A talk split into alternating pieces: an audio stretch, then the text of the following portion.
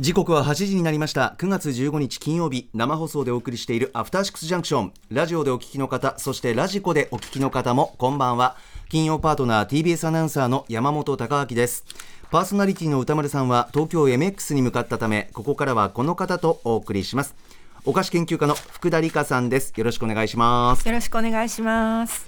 福田さんまずはせっかくなので何かお知らせ事などあれば。そうですね、はい、えっと10月の20日から10日間にわたって始まる、えー、デザイナートというまああのまあ、家具とかそういったインテリアの、はい、まあちょっと展示会みたいなのにあの1個のブースなんですけど、はい、なぜか会場構成で 関わっているのでよかったらデザイナートに来てください。会場構成というのは具体的にどういうことをされてるんですか？あのーなんだろう展示するものの、まあ、ディスプレイをしたりとかちょっと造作物を作ったりとか、はいはい、はい、ちょっと大掛かりに、はい、あの素晴らしいところとコラボできたんでちょっと見に来てほしいなっていうか、うんうん、まだちょっとオフレコなんですけど。あ、はい、そうですか。10月ですか。10月ですね。青山あたりを中心に、うん、あのやるそういうインテリアの祭典ですね、うん、デザイナーと。はい。あわかりました。ありがとうございます、さあそんな福田さんですけれども、あのさっきあの 間違ってました。全然間違ってたよね。合ってないって。差し入れの件とか私が、ね、いつ会ってたかとかですよね前回とか。差し入れする時に絶対なんかいないんですよ。クッキー持ってきた時もサンドイッチ持ってきた時もそれもう一回持ってくるとか。そうでしたっけ？ちょっと待ってください、はい、今日はめちゃくちゃ、あの食べてもらえてすごい嬉しいです。あ、はい、今日はそうなんですよ、うん、目の前に、うん、えっとものすごく美味しそうなお弁当が置いてあって、ちょっと後ほどいただきたいと思うんですけど、うん、好きな方を選んでくださいね。一番最初に。さんの差し入れですよ。えこれは何かおどこかの？ああの友人が作ってて千代弁さんって言って割ともう本当にロケ弁だったりとか、あのそれこそ映画の発表会新作発表会みたいな時になんかスタッフに、はい、あの祝いみたいなんで配ったりするからなんかちょっとこう映画絡みなんでこちらに持ってきてみました、うんうん、うわお優しい。ご配慮いただいてもね。歌丸さんそしてスタッフの分も含めて、ね、もうね、はい、ありがとうございます。な和食というか。そうですね。でも、うん、結構ミックスなんですね。アジアっぽかったりとかあと春巻きが有名なんですね、あ美味しそう。具が面白い。へえ春巻き全部。ちょっとエスニック風でもあったりとかして半分ライスで半分おかずがバーとい。ろんなね彩り豊かな。ありがとうございます。いただきます。あとさっきあの8時になる前に会話したサンドウィッチなんですけど、三角締めさんが持ってきてくださって僕はあの食べたきり、食べたきりとかいただいたんですよ、三角締めさんありがとうございました、なので、えっと、そうだ、福田さんの回で僕はお休みだったんですよね。そう、そうそうそうそう。フューチャーパスト。そう。そうだ。そうなの。三角ちめさんめちゃくちゃ優しいよね。とんでもなく優しいですよ。聞いててえ持ってきたの？山本さんお休みで食べられなかったでしょ？っていう。あの時持ってきてくれなかったからたら今日サンドイッチでしたよ。食べてないからみたいな。でも食べたからちょっと違うの持ってきたみたいな。ありがとう なんかもうすいません。なんかこのコーナーでなんかね差し入れいただいて僕ばっか美味しいものをいただいてるみたいなゲストの方の。そっか。え、はい、っていうことは福田さんに前回、えっと、お会いしてご一緒したのって結構前ですね。前ですよね、うん、そうだ。去年とかなっちゃうかな。その時は何かまたいいただいたんでしたっけ？その時は多分クッキーを私忘れてたからクッキー持ってきたの、そう。でクッキーいただいたの、うん、めちゃくちゃ美味しかったです。よかったです。もう本当すみません。だから遡ってばっかりで。ありがとうございます。なるほど。あのねアトロク2になるので、うん、いろいろこうこのコーナーどうなるかわからないんですけど、はい、一旦1では、うん、あの福田さんとこのコーナーご一緒するのは、うん、今日がラストということになります。噛み締めて。そうですね。いやなんか本当に何回も読んでもらって、なんかあの感慨深いです。あ本当ですか、はい、いやもうなんか大変なコーナーなのに来てくださってありがとうございます、もう毎回。でも次の時間帯もいいですよね、うん、聞きやすい。あ嬉しい。あと6つ。2うん。なんか楽しみです。はい、そうですよね、うん、また2の方でもどこかでご一緒できたらと思うんですけれども、よろしくお願いします。よろしくお願いします。では早速今週のフューチャーパスト参りましょう、はい、この後プレイバックします。え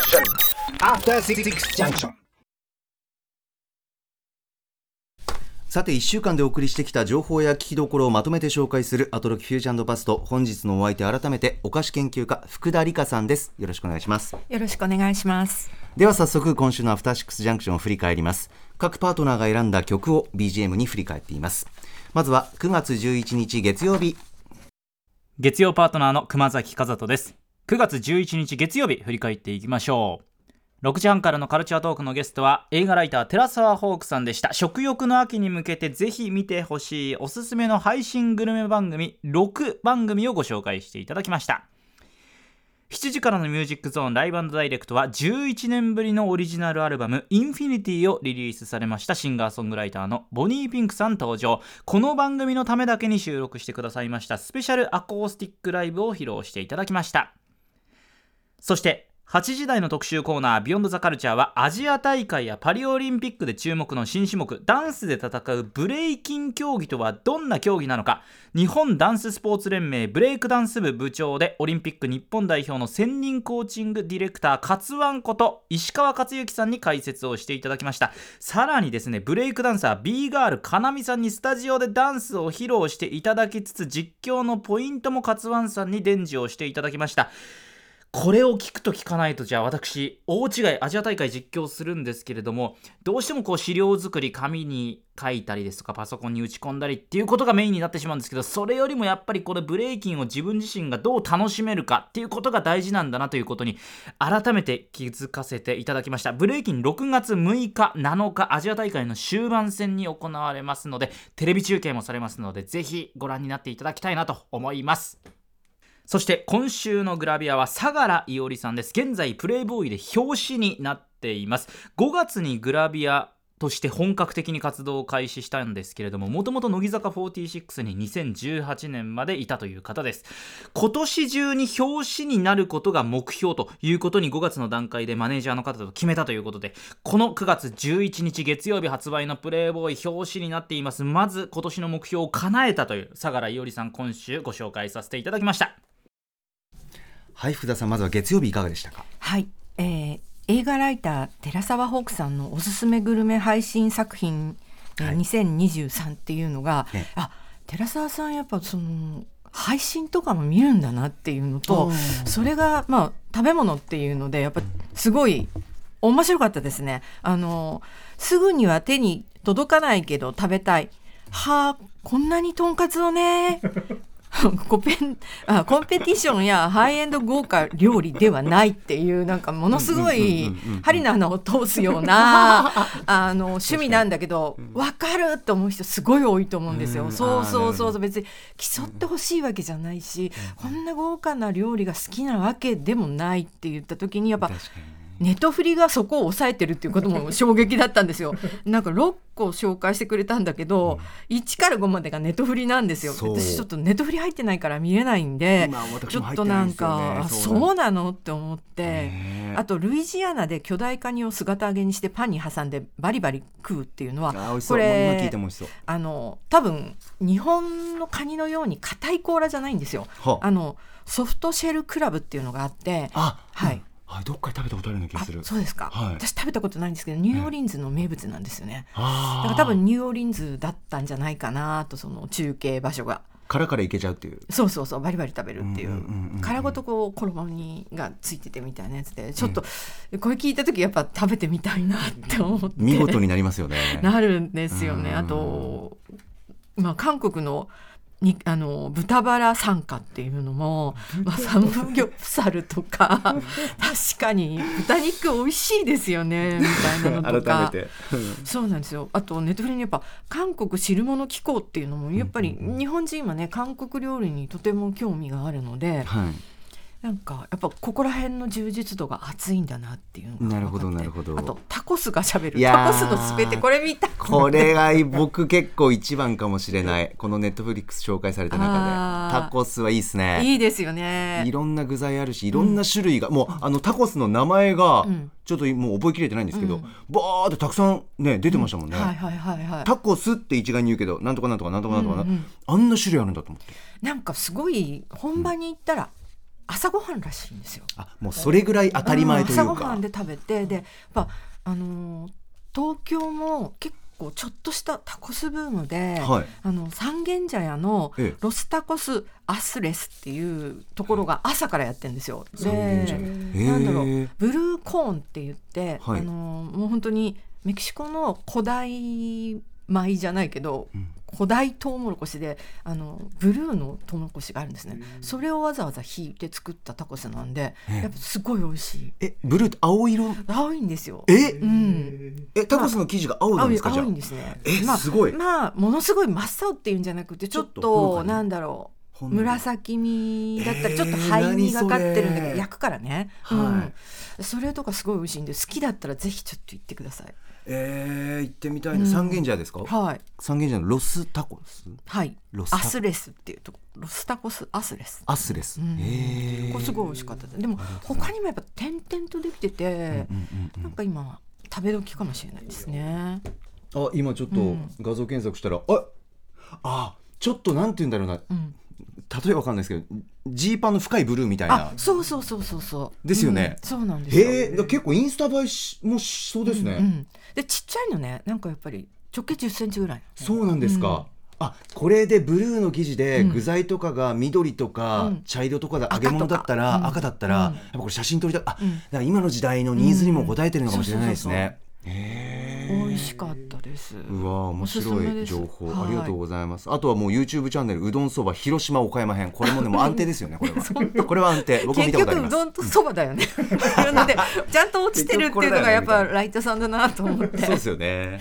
ネットフリネットフリってきて YouTube で締めるっていう、ね。本当本当。これは皆さんもっと見やすいんじゃないでしょうかと思う。結構ね、あ福田さんご覧になったことあります？このうどんそば。あありますあります。だってあのやっぱ福岡だから。そう失礼しました。うどん県なんですよ。そうだそうだ。讃岐に取られてるけどうどん県なんですよ。これ結構一本が、結構舐めてるとびっくりするぐらい長いですよね、うんうん、長いですね。尺として。1時間いかないぐらいあった気がする、うんうん、そんなの回もある。あれまとめかな、うん、めちゃくちゃなんか時間もたくさんあって、ずっと流していられるなと思いました、あと意外と熊崎アナウンサー抑えてますよね、抑えてる。ありがとうございます。好きです好きですみたいな、グルメ家なんで。あそうなんだ。あのね熊須どれぐらい番組出してるか分かんないですけど、前ふらっと2階の報道局で「あの N スタ」スタンバイの時にあ,、会った時に「くまちゃんってさプライベート趣味何?」って、あの食べ歩きすっごい食べ歩きが好きなんですって。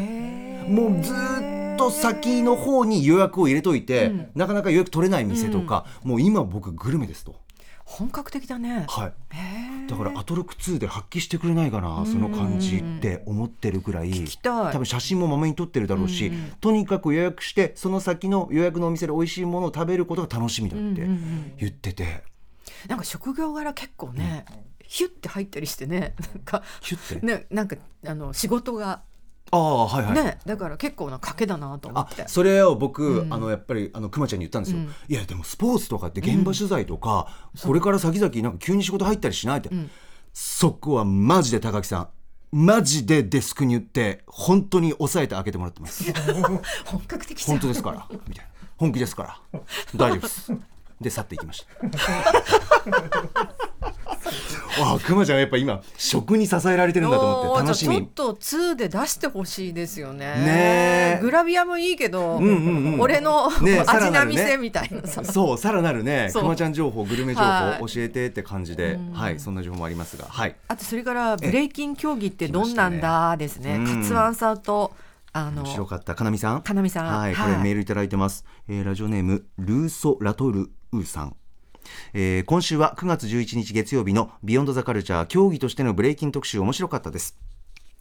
競技としてパリオリンピックやアジア大会にて開催されることになり注目度は増しておりますが勝ワンさんによる今回の特集はブレイキンとはそもそも何かえー、どう発展しそして競技としてどう評価するべきかとても整理されており非常に分かりやすい解説でした。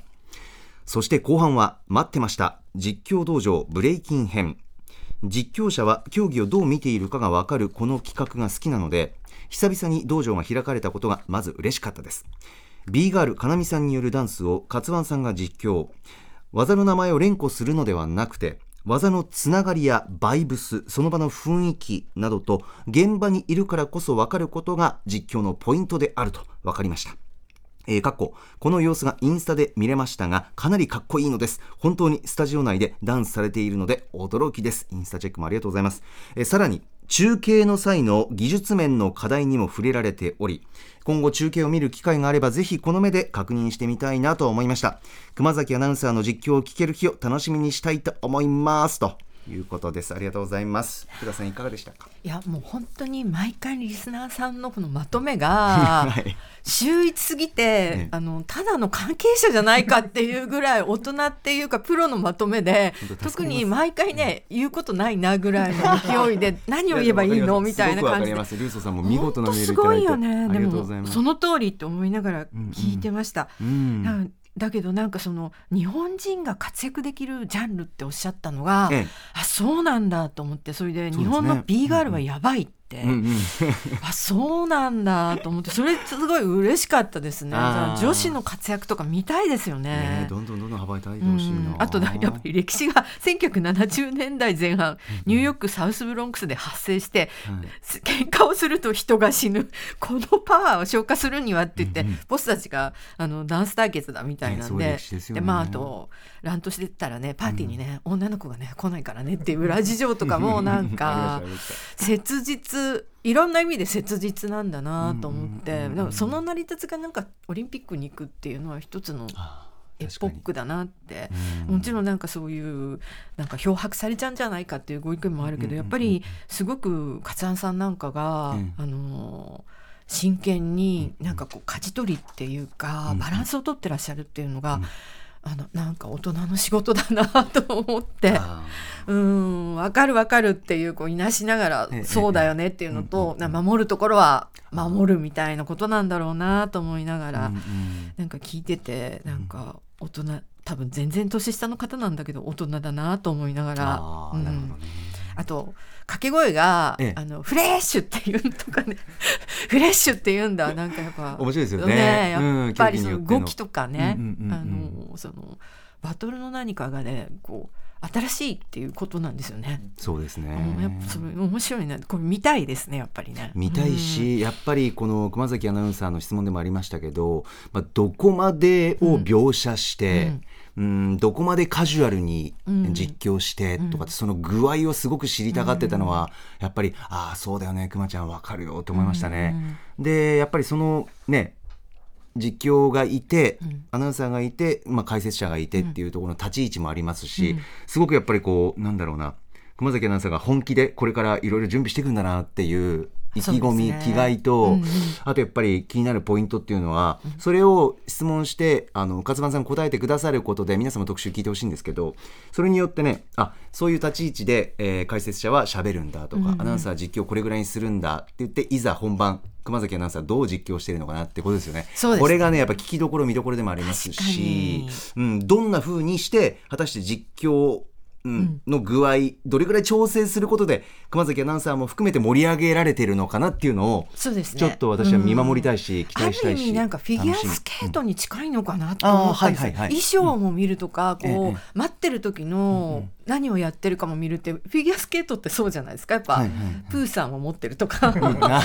見どころとしてねそれも全部含めての。そうそうそうそうそう,、とかあのこんな衣装ですっていうのとかも、はいはいはい、もしかしたらまたあのフィギュアの衣装とは対極の衣装なんだと思うんだけどそれはそれでやっぱりファッションとしてね、うんうん、なんか興味がある人とかこれかっけえみたいになるんじゃないかなね、もちろん全部含めてのカルチャーの面でもねねやっぱり絶対見せ場ですし。楽しみだなと思って。いや、うん、どんな実況になるのかあとだからミュージカリーって言うんだなっていうのを初めて聞いた。だからこれから使っていきたいで あミュージカリーっていうのを見なきゃいけないんだっていう。そうですね、うん、うんうんうん。いや皆さんいかがでしたでしょうか？特集もぜひぜひさあ続きましては9月12日火曜日です火曜パートナーの宇垣美里です9月12日火曜日振り返ります6時半からのカルチャートークは、ライターで大学講師、漫画研究者の富山由紀子さんに、先月24日に発売されました、道草春子さんの漢本道草日記を皮切りに、生き延びるための漫画について語らっていきました。みんなでしみじみ語っていると、あっという間に時間が解けちゃいました。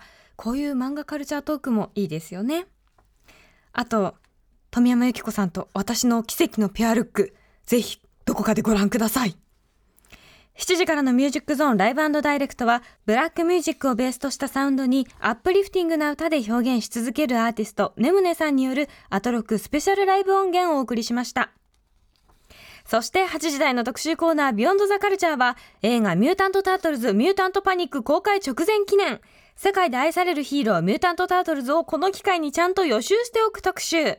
ライターの多田投手さんとタートルズシリーズに詳しい翻訳家ライターの中澤俊介さんのお二人にご紹介いただきました。見たいあまりでも見たすぎる。バッキバキに決まったアニメーションばかりに注目しておりましたが、レディーバードやブックスマートのようなティーンエイジャーを主役に、俺たちの青春を詰め込んだ作品だなんて、好きに決まってるやん。早く見たいと思っていたけれども、さらにさらに見たくなりました。はい続いては火曜日です。福田さんいかがでしたか？やっぱドゥフフでしょうね。あのデュフフみたいな。富山由紀子先生の 生き延びるための漫画特集やっぱすごい良かったですね。はい。やっぱ道草春子先生のね、あの半生を描いたあの漢漢本っていうんですかね。漢本、ええ。えー、道草日記が一冊にまとまったって言って、これ私も買いました。あのやっぱり、なんか人生としてすごすぎて、でも13歳で千葉哲也漫画賞をもらうって天才ですよ。天才、うんうん、天才はそんななんか 誤審でこんなことになってって考えてたけどもう泣けてくると思うんだけどそれだからこそっていうから、うん、もうそこはそことして乗り越えて、うん、なん。かあの4コマを書かれててやっぱ漫画ってなんか不思議で。絵がうまいっていうのとはまた違うんですよね。でもちろん絵がうまいんだけれど、どういうタッチでもいいっていうか、その話と合っててそのキャラクターと合ってるっていうのがやっぱりそういう漫画の魅力が炸裂してる人だなと思って。やっぱそのまだ書きたいことが自分の中にあるっていうのが素晴らしいし、なんかもう本当時間はね取り戻せないけれども、あの今後もますます活躍していただければとあの応援したいですね。でもやっぱそこをちゃんと抑える富山さんっていうのがやっぱりねそのねやっぱ少女漫画系のなんか評論みたいなのってちょっと薄いような気がするんですね。うん、あの昔は勝倉とかねあのすごく読まれてたんですけど勝地クラブとか、うん、なんかそういう意味で今ちょっとあんまりなんでそういうメディアみたいなのが見かけなくてやっぱりあのラジオで富山さんが、その女性が女性のための漫画みたいなことも含めて、これはまあ男女問わずですけどね生き延びるための漫画なんで、ええ、そういう目線でね語ってくださるってすごくあのいつも楽しみにしてますね。非常に意義のあることですし、はい、そうですね。はい。枯沢薫先生私もすごい好きなんですけど、あの小銭ねいいから拾いたい。すごいおすすめです。でもこの次の枯れ木っていうのは全然知らなかったんで、物流倉庫でミックスコーヒーをガブ飲みしながら働いた話イ・ジョンチョル先生って、うんうん、あの韓国のね漫画も最近結構翻訳されててすごい面白いですよね。なんでやっぱさすがにそういう海外の漫画も抑えてらっしゃって、うんうん、なんかこれちょっとぜひ読んでみたいなと思いました、はい、皆さんぜひカルチャートークチェックしてみてください、はい、さあそして。そうですね。私まるまるマンで今回、はい、あのパコちゃんがあの紹介してくださった左右均等マン。意外とそれなんですよ。お私も思い思い当たると福田さんが。だから、あの指輪とか、はい、あ腕時計とかがつけられないですね。ずっと気になっちゃうから。あ、うん、そうああそうか、どどちらかにつけられない。あの時計はね両方つけてもちょっと違和感はあるかもしれないから、うん、で片方だけだとちょっと気になるし。はい。えじゃあつけないという結論？つけないという結論。でつけてないですね。そうです。ねだからあのネックレス系のものは左右均等っていうか真ん中になるから大丈夫とか。はい。だからここまでひどくないんですけどわ分かるって左右均え今回って左右均等まあリトルぐらいです。車でしたっけ？なんでそうそうそうそう。そうで車ですよね、うん。左を見なきゃいけないのに必ず右を見ないと気が済まないって。で結局車あの真ん中に真ん中に運転席やればいいんじゃないのぐらいの感じのあれだ。そうです。そうだそうだ車自体偏ってるからね。ちょっと左右均等マンの人には厳しい乗り物かもしれないですね。そうですね。その説聞いたことありますね、うん。車真ん中いいんじゃないか運転席はって、ね。でも福田さんはちなみにあの眼鏡も左右均等ですもんね。つけてらっしゃる。あそうですでえっと片眼鏡だったらちょっと大変ですよ。そうですよね。いやだから片眼鏡だったとしても両方かけてる感じ。そうそう。そうそうそうあのちなみに今うん。あの私が言ったことでよくないかもしれないですけど、片耳イヤホン気になります？なる。なってるんだ。実際なる。なってるんだ。こっちにもつけたい。だからこうこういう両方ね。ヘッドホンみたいな方がいいですああよねなるほど。でもちょっと聞いてないと不安なんで、あ、はい。外からの声もってことですね。だから片うん。片側。あで片側しかねちょっと渡されなかった。そうですね。あの基本的にこのスタジオでイヤフォンは片方の耳につけるもの、タイプなんですよね、はい。気になりますね。あーやっぱりずっとそうですか。ここに集中してますね何か感覚が。あそうですか、気になる。両方両そうそうそう。両方つけたら落ち着いてるけど消える。あけど、今は片耳がそわそわしてる。そうそうそうそうそうそうそわそわしてるってなんか面白いですよね。ななんでしょうね。しわかんないです集ね。中でもないしうん。なんかちょっそうと気に障るというか、はい。なるほどね。気になっちゃいますよね。いかがでしょうか。はい。はい、わかるって思ったっていうだけなんですけど ごめんなさい。なんか楽しくて。ミュータントタートルズ、はいミュータントパニックですね。はい、公開直前記念ということで、特集です。はい。はい、い、かがでした？あのすごい面白かったですね、ええあの中澤さんと多田さんはい。ですよね、ですね、はい。おしゃべりが。はい。投資さんと、ね多田投資さんと中澤俊介さん。のね、もうこの話がすごい面白くて、うんうんうん。まあもちろん年からしてバッチリ世代じゃないんですけど、うん。やっぱりまあ知ってるぐらいはうん。普通に大人気になったなっていうことで、うん。でやっぱりあのピザなんですよ。私が なんで興味を持ったか、福田さんうん、同じです。あやっぱり。はい、やっぱり。そうだよね。だからさピザピザねピザ、ねね。ピザここは膝みたいなさ。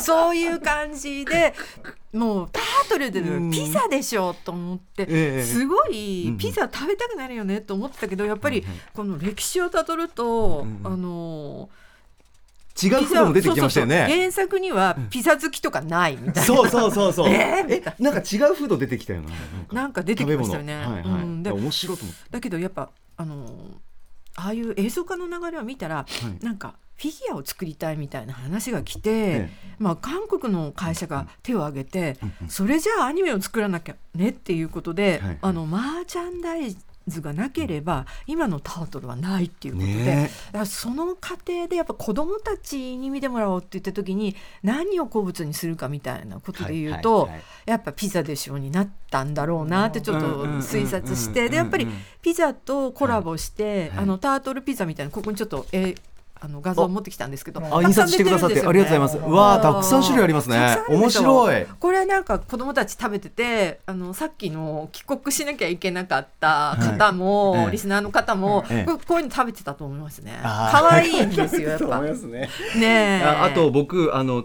ゲーム、うん。僕結構世代なんですけど、ミュータント・タートルズ。ゲームでものすごいちょっとハマった時期があって、うんその時も確か回復か何かがピザだった気がする。ですよね。隣の構成作家古川さんも反応してる。それがね僕ときめいてたんですよ。確実に。あのマリオのキノコ取るよりもときめいてた。ピザ。なんかキノコはさなんだろうどう食べたのかシュッてなったのかわかんないじゃない。シュッて。シュッてなるけど。素朴な疑問だ。いい距離からの疑問ですね。そうそう。でも食べてたのかな。あえっと映画マリオは、うんあれは食べパクってしてたっけ？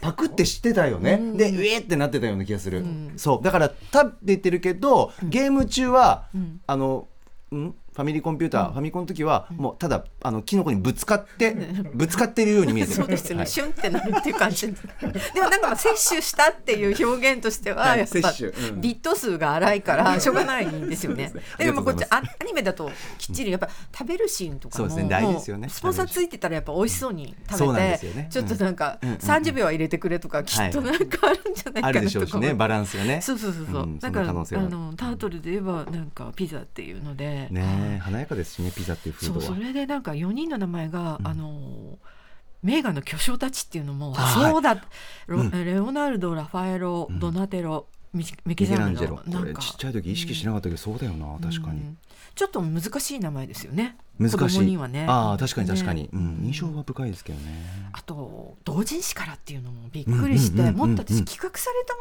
ので、はいはいはい、かりますわかります。勘違い日本忍者みたいなので、なんか企画で盛り上がったのかなと思ったら、どうしてどうしてなんか素晴らしいエピソードだなと思って、でこれがなんかそのやっぱり長長い時間を経ても、なんか人気がある、ななんていうのキャラクターでコンテンツになるってやっぱ奇跡なんだなと思って、でもどっちにしろ娯楽には日常をも求めてないっていうかあの奇跡が見たいんですよ、奇跡ですよねこれみたいなのって。奇跡っていうのって結構大切で、なんか奇跡だなと思って。だからやっぱ、あの強いっていうかコンテンツとしてまたなんか仲直りしたっていうのもいいじゃないですか、いいですよね。そこのストーリーもね含めて聞けたのがすごく嬉しいな。20代と30代のコンビっていうのを普通、クラスメートで組まないみたいなさ、そういうのが、年の差だったんだみたいなのとか、ね、あと意外と亀かけるヒーロー忍者、亀かける忍者って、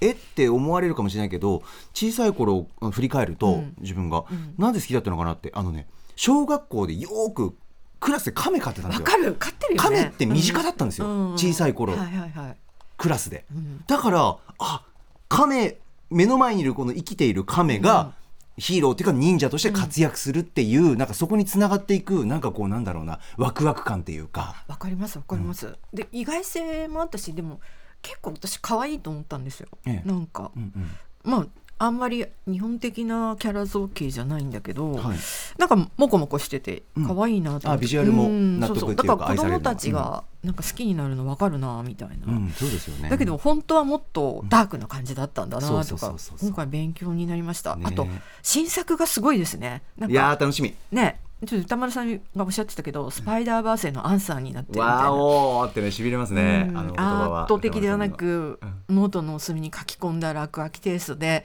ノートの落書きが動き出すみたいな。で、監督の、あの学生時代の落書きを見せたりみたいなのとか、恋する惑星のオマージュとか、なんか、これ見たくなりましたね。ねミュータント・タートルズ、ミュータント・パニック。はい、最新作皆さんもぜひチェックしてみてください。はいさあ続きましては9月13日水曜日です。水曜パートナーの日々真央子です。9月13日水曜日です。振り返ります。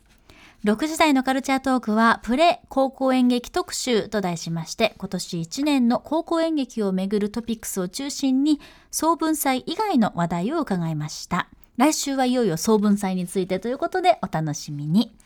そして7時からのミュージックゾーンライブダイレクトは、記載赤坂川ジャンボリーが番組初開催です。シーケタさんとトラックメーカー、つぶあんさん登場し、スタジオでライブ、というかまあ、ライブ演劇生パフォーマンスを披露してくれました。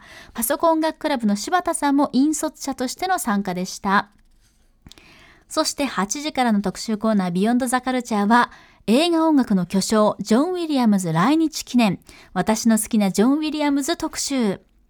音楽ライターの小室孝之さんと一緒に、リスナーの皆さんが好きなジョン・ウィリアムズの楽曲とその理由やエピソードをご紹介しました。聞けばあの大好きなシーンが見えてくる。聞くだけで興奮やときめきが蘇る。リスナーの皆さんの思いのこもった熱いメールで、ワクワクした気持ち、ドキドキした気持ちがまた再び蘇ってきました。そして改めて楽曲を何曲も聴いて映画を何本も見たような幸福感、そして満腹感です。いややっぱり湧き上がる思いはただ一つですね。ジョン・ウィリアムズさん、本当にありがとう。以上、水曜日でした。はい、ということで水曜日、福田さんいかがでしたか？はい。あの TBS ラジオの澤田大樹記者のプレ高校演劇特集がやっぱりインパクトありますね、えー、クリティカル澤田って呼ばれてるんだっていうのも初めてすいません。なんか浅いファンなんで と思いながら、そうなんだ。でもあの番組が始まったと時から特集で6年目っていうのがね、はい、やっぱりこれでなんか知った方もすごい多いんじゃないかなと思って。でしょうね、はい、あと結構あの女優の黒木華さんとか「はい、まあ、ビバンで、あの主演を取られてた堺雅人さんも高校野球の出身あ高校高校演劇の出身っていうのが、あなんかやっぱりえこれれだけ輩出してたらやっぱすあのある意味競争の激しい世界ですから、うん、すごいことだなと思って、うん、もちろんもっといらっしゃるんだろうし、ええ、なんか本当になんか日比さんの熱意とねなんかすごく良かったです。そうですね、はい。えー、でも来週がね本番ですからね。本当に、うん、ぜひ来週皆さん私ももちろん聞きますけど、はい、あの楽しみですね。ご期待ください。はい。はい、そして？それで、えー、やっぱりあの音楽の映画音楽の巨匠、はい、ジョン・ウィリアムズ来日記念。私の好きなジョン・ウィリアムズ特集、はい、ウィズ音楽ライターの小室先生。はい、はい、えー、こちらメールいただいております。ラジオネームキラキラ星さんです、えー。今週印象に残ったのは私の好きなジョン・ウィリアムズ特集です。風呂に入るのも怖くなったジョーズ。うん、本編を見ていないのに映像が浮かぶ E.T. えー、子供の頃の感覚すら思い出すホームアローンなどなどジョン・ウィリアムズの曲の姿を改めて思い知る1時間でしたさらには日比さんのコメントも秀逸でジョン・ウィリアムズを見たのは俺ベートーベン見たんだよと同じようなもの。ジョン・ウィリアムズの楽曲を聴かないようにする方が難しいなどなど。こちらもジョン・ウィリアムズの凄みを表していました。メールに対する小室孝之さんのコメントも深く豊かでジョン・ウィリアムズ改めてじっくり聞き込みたいと思える特集コーナーでした。福田先生アトロク2へのご出演も心より楽しみにしています。キラキラ星さん添えてくださってます。ありがとうございます。キラキラ星さん優しい。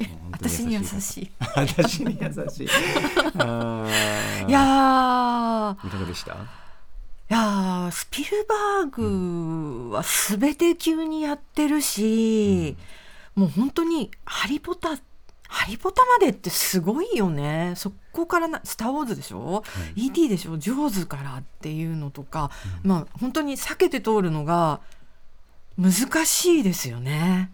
本当に。であと面白かったのがやっぱあの小室さんが、うんまあ、音楽の専門家じゃないですか、ええ、本当はだからジョン・ウィリアムズ聞いたって言わなきゃいけないの見たって言ったから 聞いたじゃないんだ。でもやっぱり見たになっちゃうよね。でも見てその後聞いたっていうことだと思うんですけど、見たって言うんだっていうのがすごい印象的でやっぱそれこそ生きたレジェンドっていうか、あともう初めて知ったんですけどこんなにジョン・ウィリアムウィリアムズが小沢誠二のことを大好きだと思わなくて「萌え!」ってな めちゃくちゃ燃える話じゃねえかよみたいな。たまんねえなと。たまんねえなって。で一番でスーパーマンの曲をやってジョークとして「スーパーマンは日本語で小沢誠二って言うんだよって何それ！もう。もたえてるな。口から砂糖入くみたいなさ。甘い甘すぎるよ。みたいな。甘いっつって。そう、うん。だからなんかまあ日本に来たのも、まあ自然体で気負ってないみたいな感じで、なんか、まあ、コンサートはついでであくまでも小沢誠二に会いに来たんだって言ったとかここでパタッと倒れちゃったんですよね 私ねなんかもう神々の友情ってこういうことだよっていうか。なるほど。なんでそんな大好きなのと思ったらそのやっぱりあのボストンポップスオーケストラに就任したそのきっかけが、うん、あのボストンオーケストラに就任してた小沢誠二の推薦で、ね、やっぱなんかポップスの方がちょっとダメだから、うん、何とかしてくれって頼まれたみたいなの。神々の友情っていうかさ神々しいですよね。すごくない？尊い。そこなんだろうネットフリックスでなんかドラマになるよね？このエピソードストーリーが。ストーリーが。なるほど、ね、してほしいと、うん、ボストン音楽物語。そんなダサいタイトルじゃダメだと思うけど。一案としてもうまあ見見見たい。見たい。見たいですね。わかりました。だけどやっぱ、うん、あのなんだろうそうクラシックの素養がないから、ええ、もうジョン・ウィリアムズ聞いたら、うん、ポップスじゃなくてこれクラシックじゃないのって思っちゃって、うん、なんかそこの区分けみたいなのを、うんうん、あの小室さんにいつかぜひ聞きたいなと思って、はい、だって100年って言ったらこれクラシックになるのかなみたいな。古典みたいな意味じゃないですか。でも確かに古典と言われれば映画音楽の古典にはなりつつあるけどみたいなことだけど、これは普通になんかね本当にクラシックの巨匠と何がポップスと分けているのかなっていうのがあの、うん、本当に分からなくなってだけどクラシックと言われた人たちもやっぱり宮廷で今一番いけてる音楽みたいなことで聞かれてたから、ええ、なんか本当にそこら辺の分けが、うん、なんか私は昔からよく分からなくて、ええ、なんかなんか小室さんに一回解説してもらいたいなより知りたくなったというかねこの特集きっかけ、ね、あとねなんかやっぱり、はい、あのお手紙が熱いですね。ああなんか、うん。みんななんか上手のテーマとか針のいや本当思いこもってましたね。確かに。フライングテーマとか。まあ歌丸さんはやっぱり、はい、あのねやっぱりスーパーマンの愛のテーマだしみたいな、ね、ロスの5人のテーマの方もいたし、うん、ホームアロンだったりとか、うん、ロンググッバイの方もいらっしゃって、はい、全然違うし大体全部聞いたことあると思って恐ろしかったです。すごい。皆さんもあの音楽流れますんでラジコのタイムフリーで聞いてみてください。さあ続いては9月14日木曜日。木曜パートナーうないりさです。9月14日木曜日振り返ります。カルチャートークは翻訳家の森瀬亮さんが登場4月に公開された映画ザ・スーパーマリオブラザーズ・ムービーが大ヒットしましたが世界に誇る超人気キャラクターマリオの誕生のいきさつやこれまでどんなゲームに登場してきたのかなど伺いました。ドンキーコングより前に出てくるマリオの存在知らない話ばかりだったんですが今はマリオといえば配管工として設定がバシッと定まってますけど実は配管工になる前は戦場で爆弾を輸送したりセメント工場で働いたりいろんなお仕事をしていたんだなという話非常に面白かったです7時からのミュージックゾーンライブダイレクトはキリンジの堀米貴樹さんが登場キリンジ取り下ろしライブ音源を披露していただきました。こちら弾き語りライブなので原曲とは違った魅力に溢れています。さらに8時からの特集コーナービヨンドザカルチャーはロールプレイングからときめきメモリアルまでとにかくゲームを早く解く競技 RTA リアルタイムアタック特集2をお送りしました。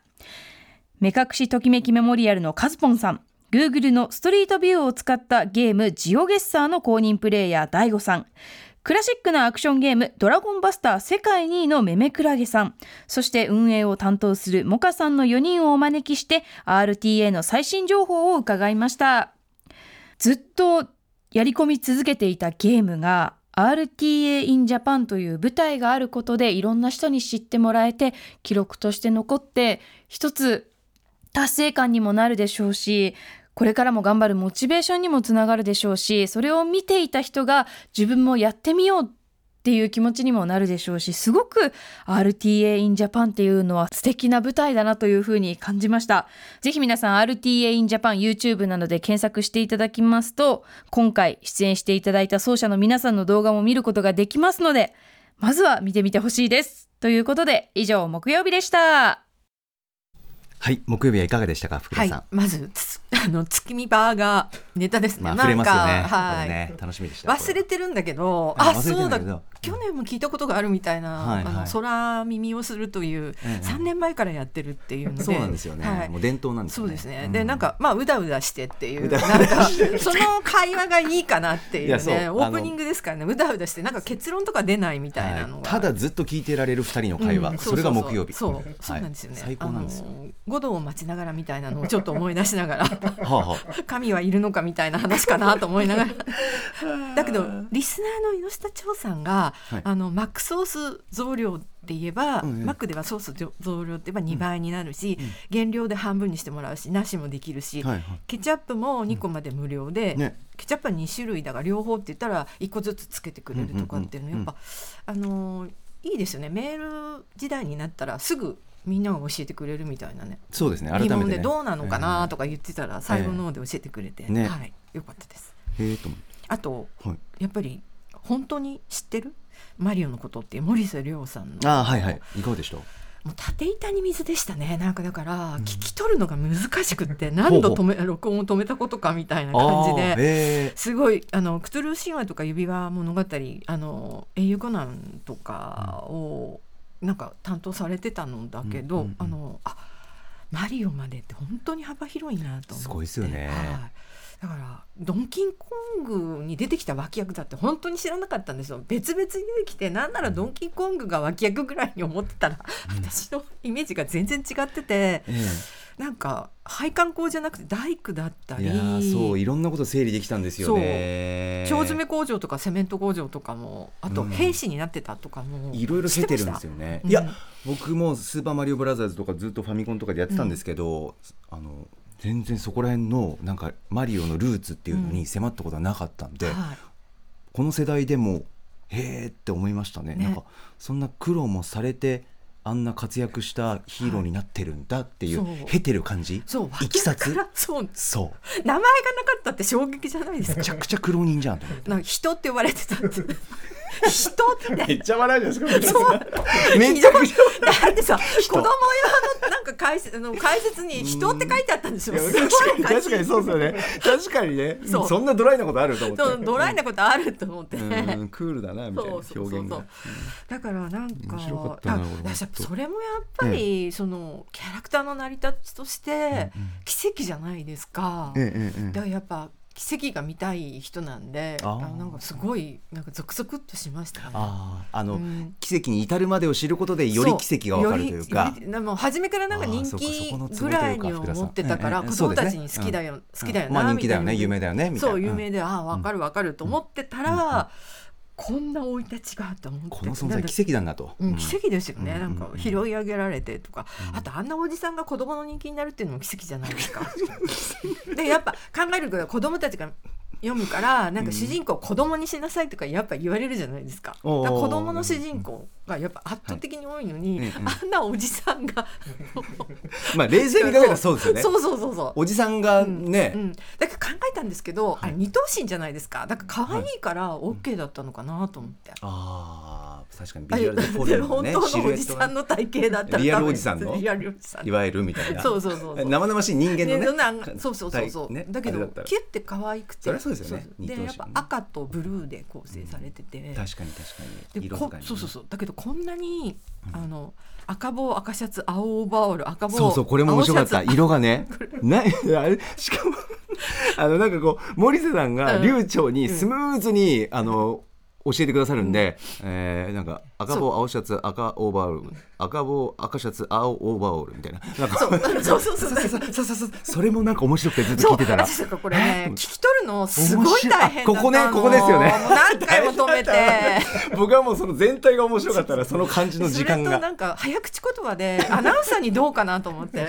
スーパーマリオブラザーズ赤帽赤シャツ青オーバー。確かに。赤帽青シャツ赤オーバーオールとか、新人研修のね。新人研修の。練習のねあれでねあ確かに。新人の子たち。そうですね。なんかみんなやってるから。こんなのあるよみたいなね、こんな部分はどう？みたいな。そう、確かに確かに。すごいこれ面白かったんですよね。であとは、はい。そうですね。RTA の特集2っていうのが、はい、すっごい面白いあら？ものすごいテンション ゲラゲラ笑ってゲラゲラ笑った。はい、うん、Google マップの一当てゲームあはいはいありましたね。そう、うんうんあのゲッサーっていうんですかね、あのの公認プレイヤー。すごい調べちゃいましたよ真剣に、ええ、はい、いかがでした？いやこんなゲームがあるんだと思って、ね、地理感めちゃくちゃ悪いから、うんうん、なんかもうみんな超人みたいに思えて、はい、だけどやっぱり得意なものってあるんですねみんなねそれぞれね、うん、なんかすごいハマるっていうのも、あ俺得意だなと思ってハマるっていう意味で言うとやっぱりめめくらげさんの「ドラゴンバスター」で世界に行ってすごくないですか？でそれもなんかあのドラゴンバスターだけが得意っていうのでそうなんですよね。なんかこういうふうにネットが発達したりとかして、うん、よかったなっていう案件の一つですよね。確かに、うん、まさかこんなふうにこれがただ好きでやってたことが認められたとかもいいし、うんうん、でやっぱ最後のオチ的な登場がね、うん、本当にすごかったんですよね。大悟さんから来て、めめくらげさんで、はい、カズポンさん。あこれ本当に皆さんねあのー、ちょっと笑ったあのポッドキャストでいいんでしたっけ？あの、えー、ポッドキャストラジオタイムフリーとか。そうタイムフリーですね、えー、でぜひ聞いてもらいたいんですけれどもそう。なんですもう伝説の木下の 藤崎しおりの告白セリフが完璧ででもちろん俺役もやるんですよね。なんか半端じゃない破壊力おおなんだい？みたいなのとかも全部で。ねえやっぱりこう対する愛というかもう徹底ぶりというか。そうですね、うん、それ目をつぶってっていうか目隠ししてゲームがクリアできるってすごくないですか？そうですよね。羨ましさもありますよね。もうそのレベルにいくと、はい、なんかそんなこと一つでもあったらいいなみたいな。でモカさんのあの淡々とした感じもいいですしね、あの冷静な運営側っていう感じでなんか信用できる感じで、でやっぱこの人たちがゲーマーと呼ばれたりとかあの、あの競技者って呼ばれずに、走者って呼ばれてるのもちょっと良かったですね、走る人っていうか、走るものって書いて走者っていうか、それやっぱりリアルタイムアタックでスピードが、あの命っていうを競ってるっていうことだから、それもなんか走者って呼んでるところもすごいグッときました。はい。はい、いやもう素晴らしい4人のお話、ね、皆さんもぜひ聞いてみてください。ぜひ。ということで以上ここまで今週のアトロク振り返りました。この後は来週1週間のアトロクの予定まとめてお知らせします。では来週1週間のアフターシックスジャンクションの予定です。まずは18日月曜日6時半は覆面レスラースーパーサザダンゴマシン選手が原点に立ち返りとあるプレゼンを披露。7時はもうすぐニューアルバムクロップをリリースオレンジスパイニクラブ登場。8時は大東文化大学山口洋二先生による文豪の表現シリーズ第3弾。今回は文豪たちが色をどのような言葉を使って表現してきたのか解説してもらいます。19日火曜日6時半は今年4月にスタート。バリアフリー感激鑑賞サポートの相談窓口についてそしてこれが生まれるきっかけとなった法律合理的配慮の提供とは何かなど株式会社パラブラの代表山上翔子さんに伺います。7時は10月に開催の野外音楽フェスマウント藤巻2023のオーガナイザー藤巻亮太さん登場。8時は 4K レストア上映開催記念007総選挙結果発表会。えー、一番好きな007作品に、えー、皆さんの投票をお願いいたします、えー、ボンド俳優ではなく作品に投票をください、えー、投票先はいつものメールアドレス歌丸アットマーク tbs.co.jp です。お待ちしています、えー、その結果を共に見届けるゲストは脚本家映画監督スクリプトドクター三宅隆太さんです。20日水曜日。6時半は第3水曜日ということで SDGs ジャンクション地球を笑顔にするラジオをお送りします。7時はニューアルバム OK シンセサイザーをリリース当日ザ・リーサル・ウェポンズのスタジオライブ。8時は高校演劇2023夏の終わりの報告会。高校演劇の番記者こと TBS ラジオ澤田大樹記者にレポートしてもらいます。21日木曜日6時半は東京ゲームショウ2023公式サポーターうないりさアナウンサーによる東京ゲームショウ最速レポートです。7時は高野万所改め DJ プロハンバーガーさん登場。8時は大きな盛り上がりを見せたバスケットボールワールドカップ2023の面白さをスラムダンクに例えながらアトロクのバスケット担当大西レオさんと佐々木クリスさんに解説してもらいます。22日金曜日6時半の週刊映画辞表ムービーウォッチメン来週はほつれるを評論。7時はシンガーソングライター宇宙真央さん登場。8時は TBS ラジオで特別番組を放送するため来週アトロクはお休みです。あっという間にエンディングですけど、福田さんあのー、一旦アトロク1のフューチャーのパスとこれで最後になります、はい、はい、いかがでしたか？いやすごいあの呼んでいただけて感無量です。はい。なんかでも2もすごい楽しみにしてるんで、えはい。またどこかで、はい、ぜひぜひということで、まあ直近は来週のスラムダンク特集ですね。おありがとうございます。めちゃくちゃ楽しみ。もう大西さんたちね本当に素晴らしいですからね。また来てください。はい、ありがとうございました。え、After Six Junction。